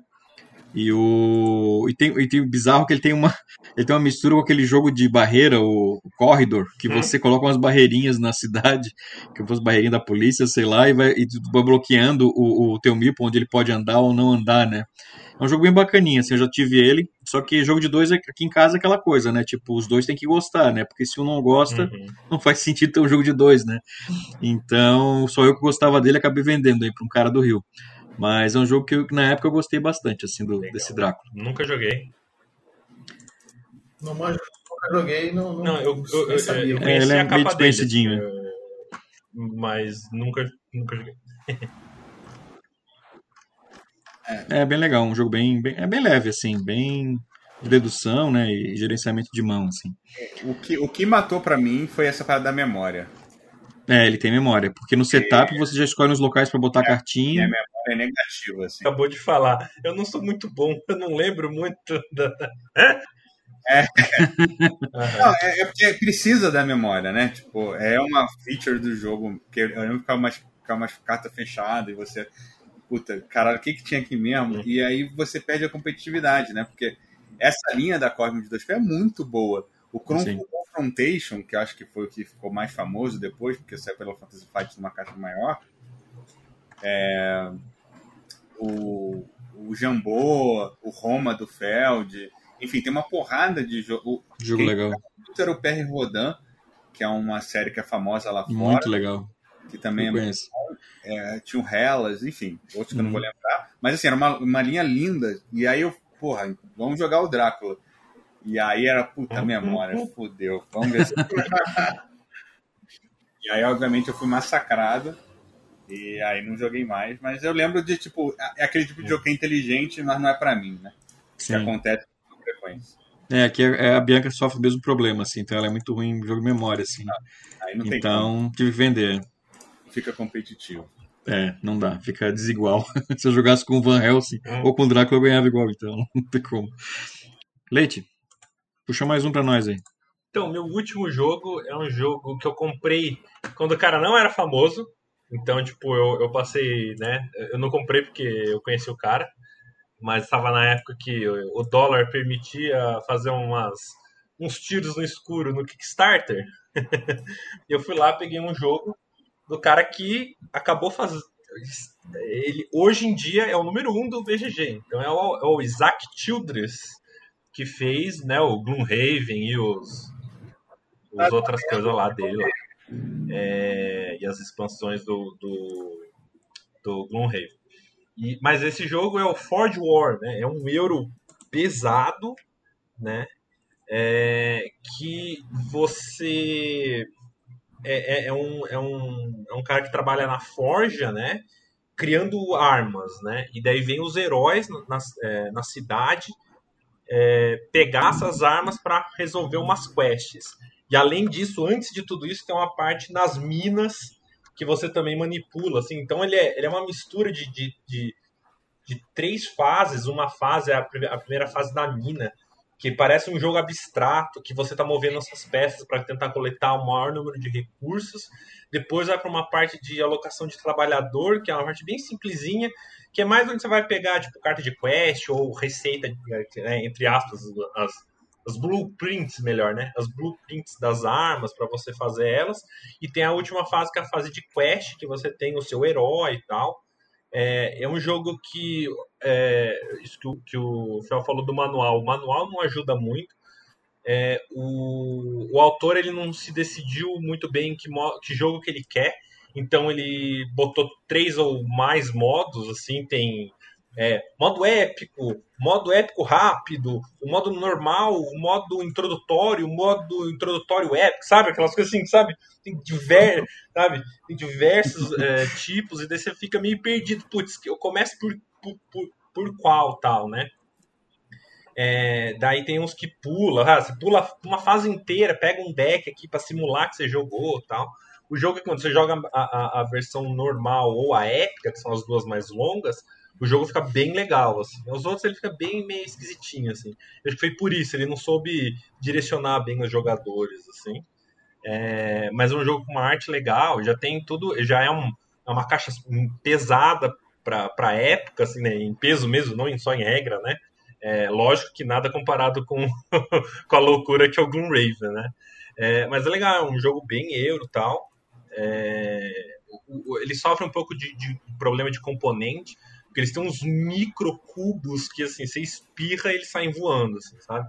Que daí você marca umas coisas bem pequenininhas na carta tal. É, mas é um jogo bastante interessante dele, assim. Foi o primeiro jogo, acho que foi o primeiro jogo que ele fez. É, e daí, depois que ele foi lançar o Gloomraven e tal. E é isso. Não sei se vocês já jogaram esse. Jogaram? Ô, Leite, é, é, tive até uma ideia de pauta com esse, com esse é, jogos que você sempre quis e nunca teve. Esse aí é um deles.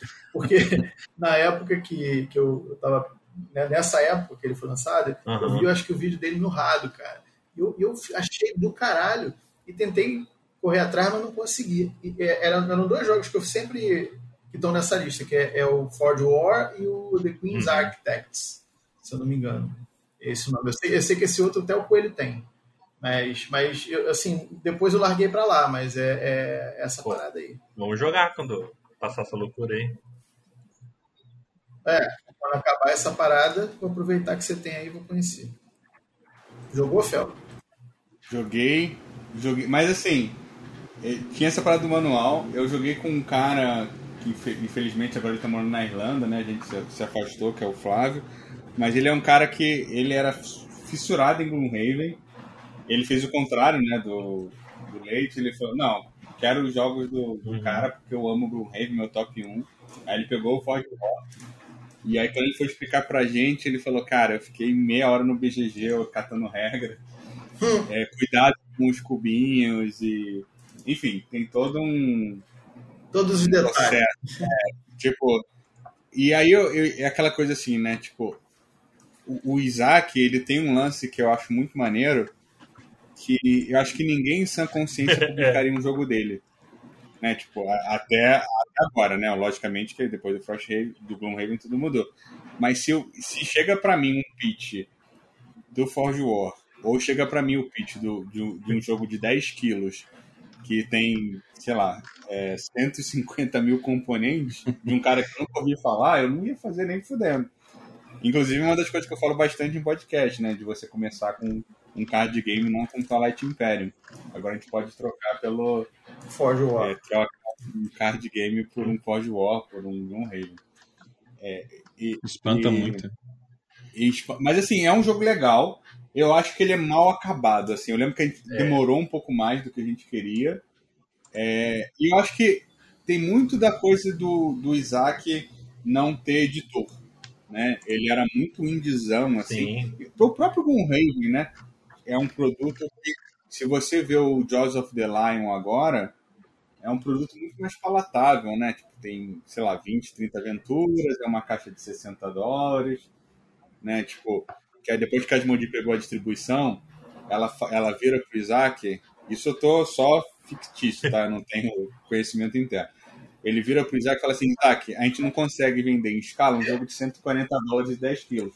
Por favor, faça faça um Gloomhaven vendável. E aí vem o Girls of the Lion, né? É, e, e, eu acho que o Forge War sofre desse, dessa questão da produção, mas inegavelmente o Isaac é um gênio, né? Tipo, tem muita coisa legal ali, é, que eu acho que com se fosse uma Space Cowboys, ou o próprio gente da Fantasy Flight, pegasse um developer mesmo, né, alguém que um developer barra um editor, né, o Hans Gluck, por exemplo, para chegar e falar, cara, vamos transformar isso num negócio que dá para vender fora do Kickstarter. E o Gloomhaven, assim, é um fenômeno porque ele quebrou todas as regras de de edição, né, de, de editoração. Ele foi mais vendido né, em CV2 por vários semestres consecutivos.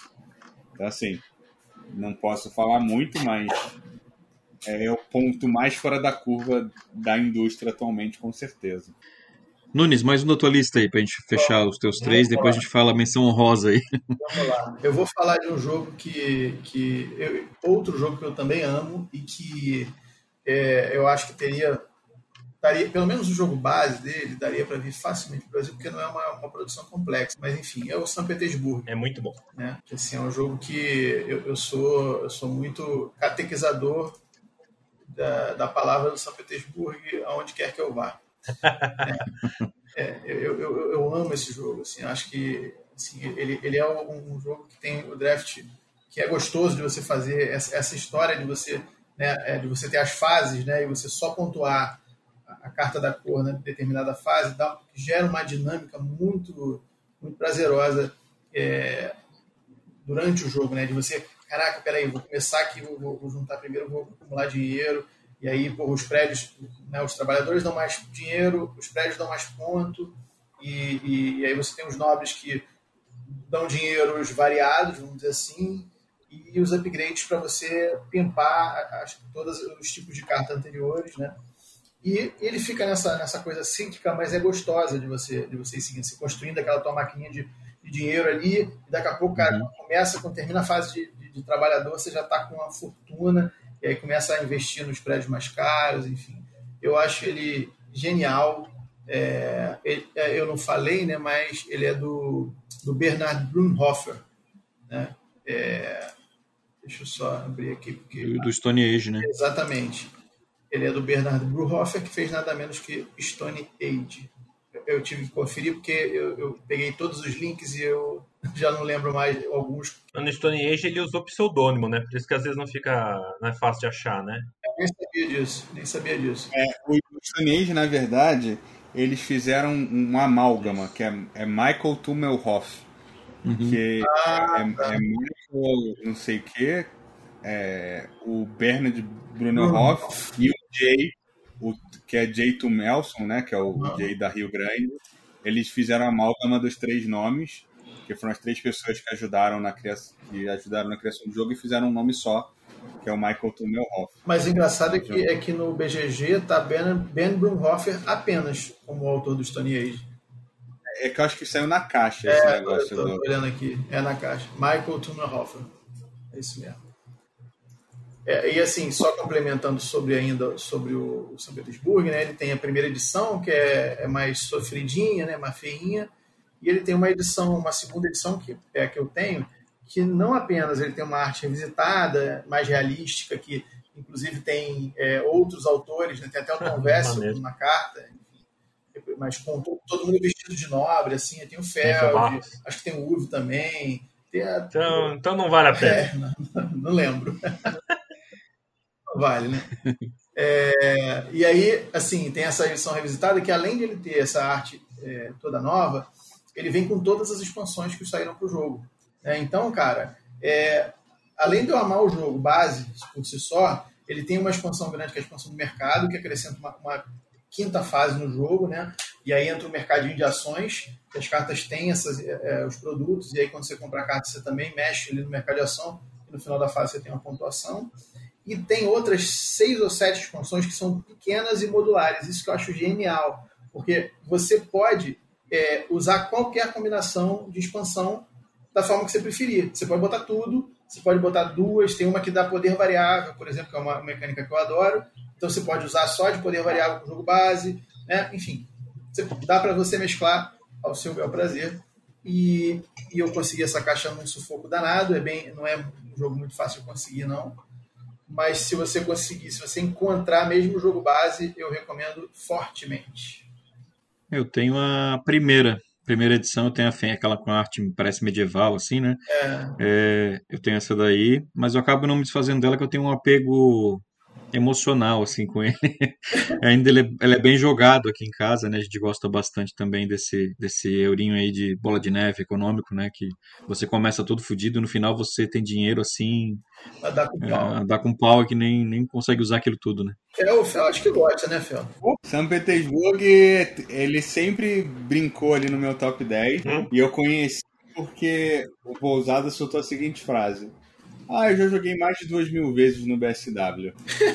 Pousada, pra quem não conhece, é um camarada nosso do Rio que joga. Famoso. É um monstro, é um monstro. Famoso monstro do board game. E ele, uma, ele era uma das razões, né? Além de ele ser um cara muito analítico, muito inteligente, ele jogava é, compulsivamente alguns jogos no, no BSW, né? Que é uma plataforma antiga, que hoje nem sei se existe ainda. Acho que não. Mas que tinha o São Petersburgo, e aí ele falou, porra, se o cara jogou dois mil vezes, deve ser, ter bastante jogabilidade, né?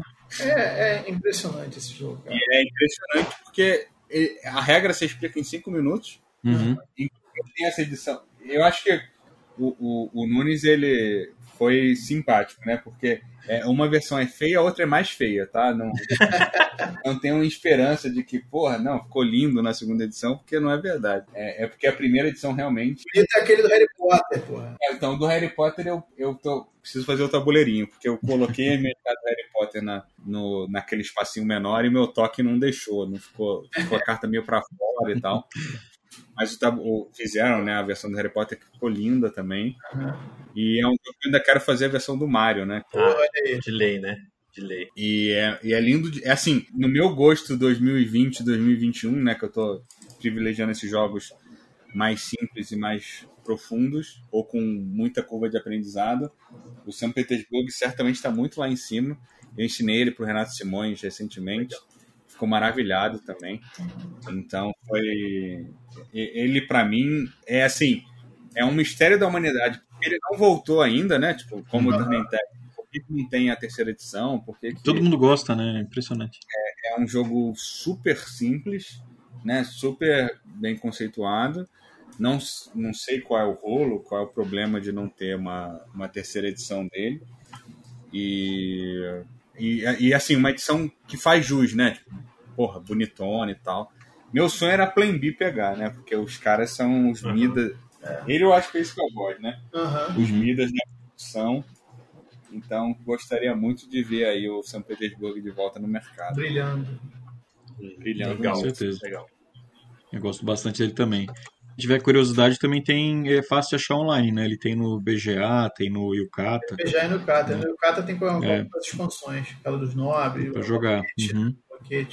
Bom, vou falar de mais um jogo da Cosmos, dá para notar que eu gosto bastante de jogos de dois, uh, que também já me desfiz também no passado, que é um jogo que, que até você acha para jogar online também, igual o St. Petersburg, que é o Dragon Heart que é um jogo de carta, assim, de, de gerenciamento de mão. Ele tem um feeling bem de baralhão, né? Que é um jogo do mesmo. É do. Não falei o autor, né? É o Rudiger Dorn. Opa. Que é o mesmo do Istambul, do. Luxor. Do, do, do Luxor, né? Luxor. É, então ele é um cara bem famoso. É. O, o Dragon Heart ele é um jogo de ele tem um feeling bem de baralho mesmo. Você tem uma mão com, os, com as, tem um tabuleiro lindo, né, desenhado pelo Michael Menzel, um tabuleiro pequeno. É muito bom. Que você baixa um determinado tipo de, de, de carta, de personagem, né? E aquela carta interage com, com, outro, com outra pilha que tiver lá bem simples mesmo. Por exemplo, o cavaleiro mata o troll, por exemplo. Você baixa as, as, cartas de cavaleiro da sua mão e você compra as cartas de troll que estão na outra pilha, né? Uhum. Então ele ele lembra muito jogos clássicos de baralho, assim, mas de uma forma de um tabuleiro que tem uma, uma sequência, né? De qual naipe, é, qual, qual figura, né? Pega qual figura. Né, e tem uma miniatura só no jogo, que não nem precisava ter, que é só estético, né? Que é basicamente a, é o dragão que você pega, a, a Dragon Heart lá, que é que é uma pilha específica, e você pega essa carta que ela simplesmente ela aumenta a tua mão. Isso faz uma diferença danada no jogo, né? E é um jogo que, que muita gente não conhece, né? E é um jogo que é engraçado, porque eu vendi ele por um motivo bem esquisito. Eu, esse jogo eu, eu gosto, a Bi gostava também, Mas é um jogo que a gente vendeu porque quando eu abri a caixa, cara, essa cópia que eu tinha, ela tinha um. Eu comprei ela novinha no minha Tour Market. Ela tinha um fedor absurdo. Sério, tinha um cheiro de dragão morto, assim. Então eu abri a caixa e empesteava, cara, um cheiro químico forte, assim. É, era impressionante. Eu botei sleeve, limpei as cartas, não teve jeito. Tive que vender o jogo. Já falei assim, ó. Quando eu vendi, não, o jogo fede. Mas não, tudo bem, beleza, levou, levou o jogo, né? Pô, que pena, cara, porque é um jogaço. É, eu gosto bastante dele. Legal. Nunca joguei. Eu joguei, nem conheço. Eu gosto muito do Dorne, é. inclusive falei, né? É, ele é um jogo bem simplão, assim, Nunes. É um baralhão, né? E ele, ele é, um, é um cabinho de guerra, assim, né? E esse jogo, tu, se tu quiser, um dia eu posso jogar com você, ou quem tiver interessado, né? Ele tem no, no BGA também. Dá pra jogar online quem, quem quiser. É, bem simplinho. Show. Ele, eu lembro que eu joguei o, o, o Dragon Heart por causa do Orzu. Uhum. Né? Porque ele tem essa coisa de dois jogadores e botar carta fechada. Uhum. Não lembro se era fechado ou se era só counterado, mas enfim. É, é, mas ser uma coisa que eu lembro que as pessoas comparavam com a, com a, Achei melhor que o Lost Cities, é pior que o Lost Cities, porque o Lost Cities era o grande jogo de dois da, uhum. desse período aí que ele foi lançado. Sim. E aí falaram, porra, não, mas esse aqui é melhor e tal. E, e o cara era o cara do Goa, né? Que É. na época também estava entre os meus jogos favoritos. Falei, porra, então tem que jogar. E realmente é um jogo muito legal. E ele tem essa parada que eu acho maneiro de. Cara, a rodada era tipo: joga uma carta, compra uma carta. Sim, e aí, bem simples. você fazer. Você podia pegar umas, umas cartas a mais. Mas assim, era super. E, e era bonito também, né? A, O tabuleiro eu acho lindo. Cosmos é, sempre, sempre pegava. É o Michael Manson, né? Que É, meu mesmo. falou aqui. Uhum. O cara é bom demais. E. Então, assim, quem, quem, quem tem essa coisa de jogar jogo só pra dois é, é, uma, é uma linha que eu acho que envelheceu bem, né? Esse, Sim. esse tipo de. E rapidão, né? Eu acho que ele dá 20 minutinhos ali, você termina a partida muito rápido. Um bom jogo. É, O Nunes tem mais alguns ali, depois tua menção honrosa aí, rapidinho, os três que faltaram. A dupla dinâmica maravilhosa, né? Michael Kisling e Wolfgang Kramer. Eu Uhum. Vou falar Pueblo, que é genial. E Prince Uhum. of Florence, que é um jogo que eu tenho aqui que eu amo. Assim, eu, inclusive eu consegui comprar a edição de luxo. Porque eu sou rica! Que saiu e é bem desconhecida. Ela, ela vem com insert de veludo, que é uma merda que eu joguei fora, mas vem com moeda de metal. Os talhos são grossos pra caramba. A arte nem é tão bonita assim, mas eu comprei porque é, eu realmente amo esse jogo. E, e- e, eu- eu- quando eu vi, eu falei, ah, vou comprar essa edição. Eu dei, tive a oportunidade de comprar, e, né, e um amigo trouxe dos Estados Unidos.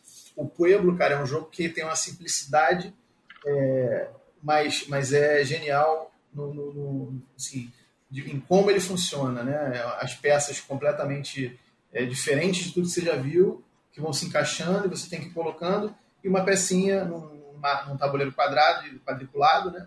E uma pecinha que vai andando casa a casa, né? Os jogadores andam tantas casas e tal. E aonde a peça para, você olha atrás da peça, cor que estiver aparecendo, o jogador perde ponto. É basicamente como se o cara fosse um fiscal e você tivesse que esconder suas peças nesse, nesse depósito, vamos dizer assim, né? E, cara, é genial. É um negócio assim que não dá para explicar muito visual, sem ver como é a peça, né? Uhum. Fica muito difícil, porque a peça é muito sugênero. Mas é, é- é realmente um jogo fantástico, dificílimo de arrumar. Queria mandar um, um- desejar energias negativas pro Phil, meu amigo Phil, que ele conseguiu comprar um, ele voltou dos Estados Unidos agora e conseguiu comprar um por muito barato, né? É, lacrado, acho que se, se não me engano, e vai vender por 7 milhões aqui no Brasil. Então, energias negativas para ele.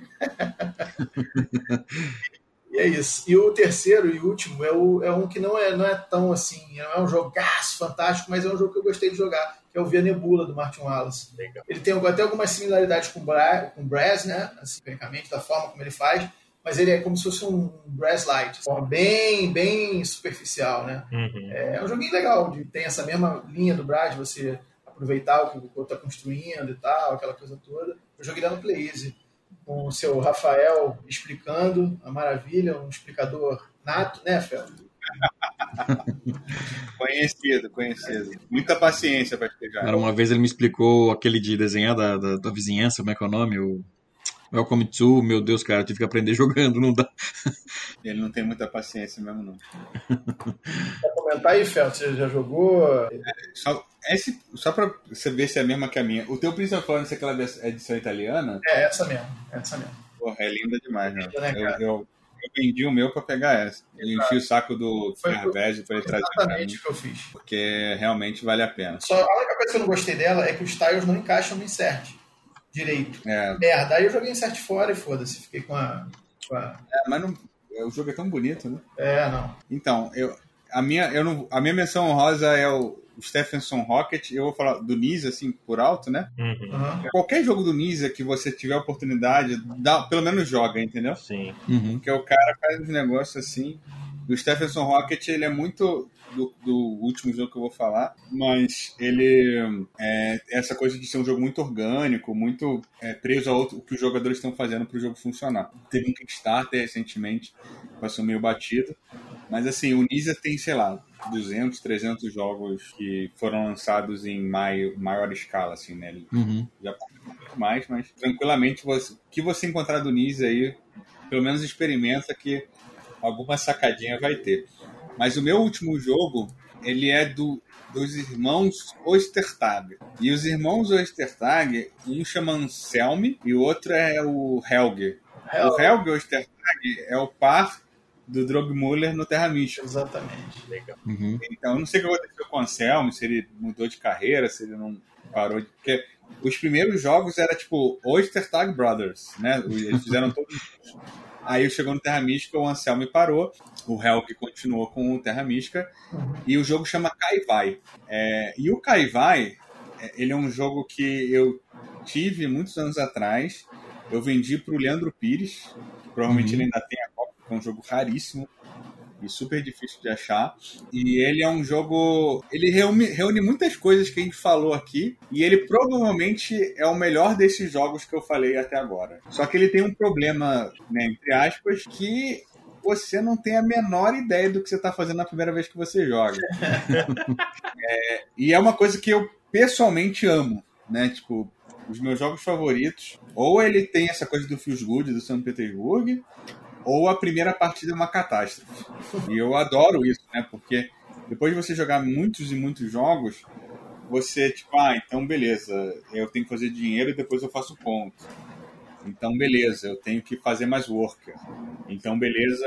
E o Kaivai não tem nada de beleza, né? Tipo, você, caralho, o que, que tá acontecendo?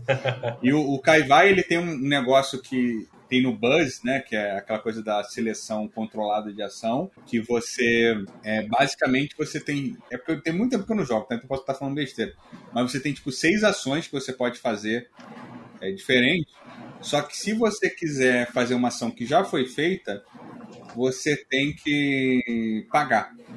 E é um recurso que é super apertado. Eu lembro que eu, eu fiz uma li primeira lista do Geek List que eu fiz no BGG que fez algum sucesso era Unforgiving Games, né? Que é jogos que não, não perdoam. Uhum.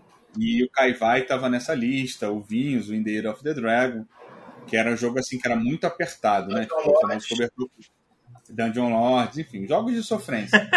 E como esse é um recurso, você ficava meio assim, caraca, o que, que eu vou fazer? Ele deve ser o jogo mais baixo, né? Tipo, ele tá, sei lá, 3, 4 mil no ranking do VGG, entendeu? Uhum. Algo por ali. É, é isso mesmo. E tem um lance que eu amo também, que é a interação que não faz muito sentido. Você pode dar ponto de vitória para outras pessoas para você ganhar recurso. Então fica um aquela coisa de caraca, eu vou dar ponto pro cara, eu vou fazer dinheiro. Meu Deus, eu não, não consigo loucura. E ele tem uma outra coisa que, que a gente estava falando, né? Que, dos jogos que você vai crescendo, né? No sentido de que as coisas você vai fazendo mais e vai dando mais dinheiro. No Kaivai a coisa deprecia. Nossa. O, o, o, valor da, da concha lá, né? Que é uma, uma das moedas do jogo, ela vai depreciando e você vai tendo menos. Empobrecendo. Menos opções, menos lugares. É, você vai. Então, assim, é, uma, é um jogo que não adianta falar muito você tem que experimentar, experimentar mais de uma vez. E tem uma coisa engraçada, ele teve uma segunda edição que eles fizeram um patch. Uhum. Que eles tinha uma, tinha uma, era um jogo super gamerzão e bem na vibe do Terra Mística mesmo, né? De ser um jogo com pouquíssima sorte. Só que ele tinha um dado, que você, uma hora de pegar recurso lá tinha um dado e era uma aleatoriedade assim, que, porra, cara, eu tô aqui sofrendo pra cacete, ainda tem que encarar essa aleatoriedade completamente desnecessária. Eles removeram isso, né, na, na segunda edição do jogo. Então. Já melhoraram. E eu acabei conseguindo comprar num mercado de pulgas lá nos Estados Unidos. Tava assim, foi até nessa época que eu joguei o Ginkopos, né? A, a Jess falou, ó, vai ter uns três ou quatro jogos super raros, super baratos se você vê, não negocia. Mete a mão e compra. E aí foi o que aconteceu com o Kaivai. Tava 60 dólares com a expansão. Caraca. Cara, eu nem pensei. É um trambolho, foi um cu trazer na mala depois. Tive que comprar uma mala maior do que a minha, porque a minha não cabia o Kaivai. Não, ele era maior do que as dimensões para botar na mala de mão também, de você levar como sacola, né? Uhum. Enfim, um pesadelo. Um trelelê. Mas mas valeu muito a pena. Pra galera que curte um euro mais raizão, assim, de pouca regra e, e meu Deus, o que, que tá acontecendo? Recomendo demais. É assim, um xodozão meu. Apesar de eu ter saído um pouco de, da sofrência, né? Tipo, vendi os meus jogos de mais sofrimento. O Kaivai e o Dungeon Lords foram permaneceram na coleção. Dungeon Lords está aqui no meu coração. É, é um jogo que tá então, você, o Leandro tá aí no Rio, co cobre o Pires daqui a um tempo, porque. Pô, vou, vou, vou pedir a ele. ele, ele eu acho que ele não tem expansão, mas pede para jogar com a regra da segunda edição, que. Aí depois você me disse se você não sofreu absurdamente fim. Vou com certeza, pode, pode ter certeza que eu vou cobrar ele. Bom, gente, chegamos aqui ao, ao final do programa, né? Quero agradecer ao Fel aí pela participação, pelo tempo disponível, né? Para ter participado do programa. Cara, sempre um grande prazer falar de Eurogame. Falar de jogos em geral, né? Não só de. Mas o Euro, né? Como vocês podem perceber, a minha grande paixão. Já joguei, sei lá, 99% da lista que a galera trouxe hoje. Sim. Então, assim, é um, um grande paixão minha. E sempre que vocês forem a jogos que ninguém conhece, gemas desconhecidas, jogo 5 mil do BGG para trás, enfim. É, eu e o BH, né, do Área 21, somos duas pessoas que é, tem essa essa coisa de jogar jogo obscuro. jogo jogo obscuro. É, é, é, é, o famoso hobby dentro do hobby, né? Sim. Sempre vai tendo um, assim, o meu hoje é a, a Vaza, né? Que é uma paixão enorme que eu tenho. Só que como vocês falaram que tinha que ser de autor famoso, aí nenhuma. Eu tinha, tenho, sei lá, umas 30 vasas. Underground. Acho que eu não podia falar. Porque eram de autor. Ou é de japonês ou é de um alemão que decidiu fazer uma vaza uma vez na vida. Eu acho que o mais próximo de vaza que teve foi o Dragon Heart. É. é. Então, recomendo ah, mas assim, eu já tive a minha época. Quando dava para importar jogo, né? Porque hoje tá bravo. É, difícil. Mas quando na época que dava para importar jogo, eu ficava nos é, grilhões do BGG ali, no submundo do submundo. o Deep Web do BGG. Cara, eu fui atrás até de um. Tem um jogo. Que eu até ia me botar na menção rosa também, que é um jogo do Vlada que só saiu em húngaro, chamado Camens e Grani Papir. Que é uma tradução em, em, português seria Pedra, Papel e Tesoura, que é um jogo dele medieval, um dos primeiros jogos dele e tal. Que foi quando eu tentei fazer uma coleção de jogos do Vale. Uhum. Só que aí, quatro bombas depois, eu falei, não, cara, tá muito Eu também já peguei essa mania. Tem, ainda tem o Bunny Bunny Muzi É, então. Tem muita trap, não dá.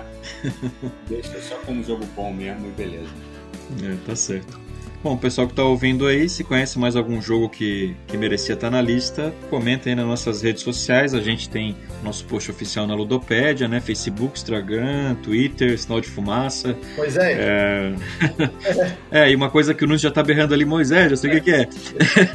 é que, é, é que o, o Nunes está trabalhando no nosso site. Né? A gente vai ter em breve um site, o, até o domínio ficou bem legal. É, pode falar o domínio já, Nunes? É, não, Acho que sim, né? não fala não, porque aí porque não tem nada lá. Não, não tem nada, né? Mas é bem legal, ficou bem bom, bem fácil. Em breve a gente vai ter um sitezinho bacaninha com, com bastante coisa lá. Sim, conteúdinho aí pra galera. E, e, uma coisa que a gente vai mudar esse ano é que a, a, a nossa, todos os episódios vão sair sempre no, na segunda, na segunda sexta-feira do mês.